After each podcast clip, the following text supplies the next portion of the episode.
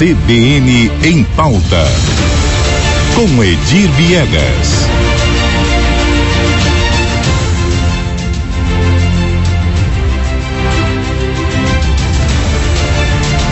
Edir Viegas já está aqui no estúdio da CBN Campo Grande. Edir, qual é o assunto de hoje em pauta aí? Bom dia, Lígia. Bom, bom dia. dia a todos. O assunto hoje é a questão fiscal e financeira da prefeitura de Campo Grande. Isso, e aí tem várias versões para esse fato, é, né? Justamente a guerra de versões é que nós vamos abordar hum. hoje.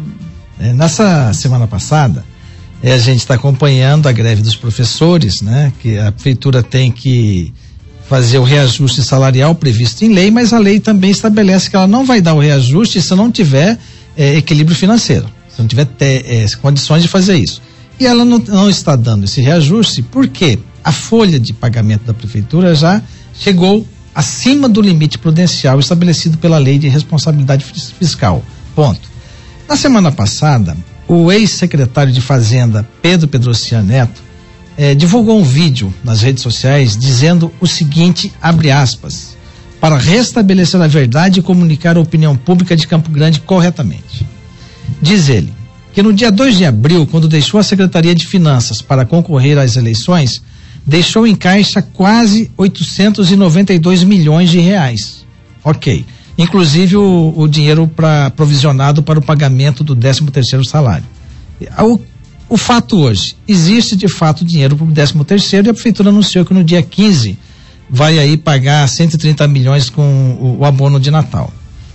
Agora, esses 892 milhões aos quais Pedro Ocean Neto se refere, aonde é que está esse dinheiro? Existe uma, uma confusão o ex-prefeito Marquinhos Trade, quando eh, renunciou à prefeitura para concorrer ao governo do estado, falou em herança de um bilhão e meio de reais garantidos para execução de projetos e obras até 2024.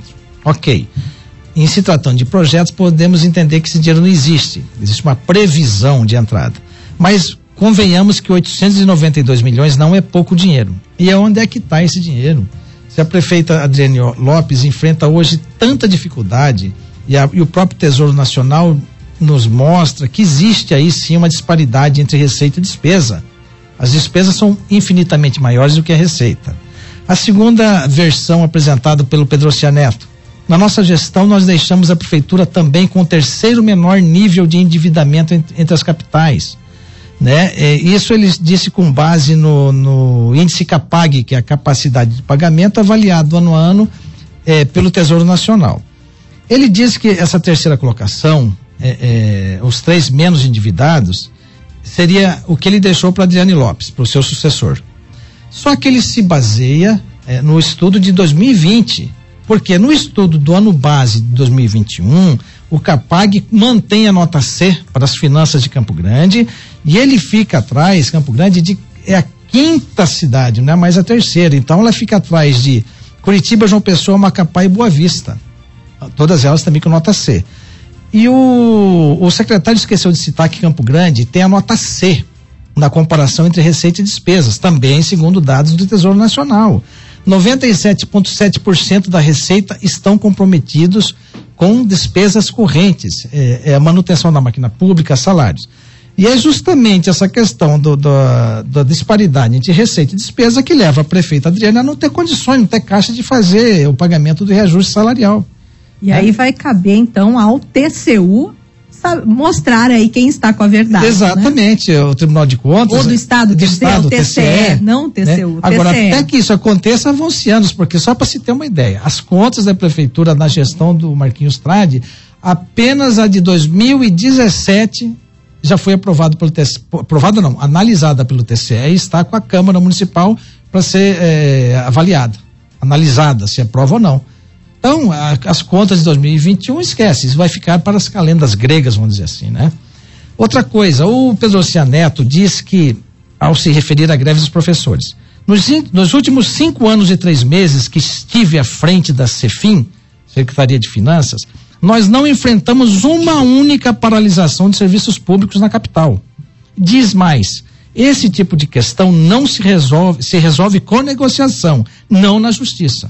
Vamos aqui é, esfriar, é é, é, é, aliás, refrescar a memória do, do secretário, do ex-secretário, hoje deputado estadual eleito. No dia 6 de julho deste ano, o juiz Ariovaldo Nantes Correia atendeu o pedido feito em ação ajuizado pela prefeitura e proibiu a greve dos guardas civis metropolitanos, que também é, é, reivindicavam um reajuste salarial. No dia 26 de julho de 2017, o juiz José Eduardo Neder Meneghelli proibiu a greve dos médicos que cobravam também melhorias salariais. Apesar da decisão, a greve foi deflagrada na época e depois chegou-se a um acordo. O que a gente conclui disso, Lígia? As eleições já acabaram.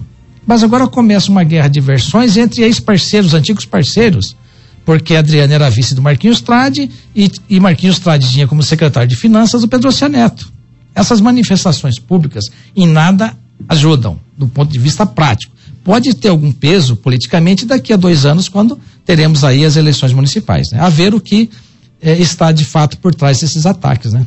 Pois é, e a população está cansada de tudo isso, né? Pois é, Porque é, o que precisa são é, é, é, ações são necessárias nesse momento, né? Para resolver os problemas e não ficar aí esse jogo, né? De, de um fala uma coisa, outro fala outra e enfim. E confunde demais, né? A população precisa de transparência. A população está cansada né? disso. Tá, e de fato, infelizmente é isso, mas vamos acompanhar, acompanhando, Lígia, para ver onde é que chega essa história toda. Edir Viegas, muito obrigada, nosso jornalista aí da coluna CBN em pauta. Eu que agradeço. Um bom dia para você. Bom dia, até quinta, Lígia. Um abraço Até quinta. CBN, CBN Campo Grande.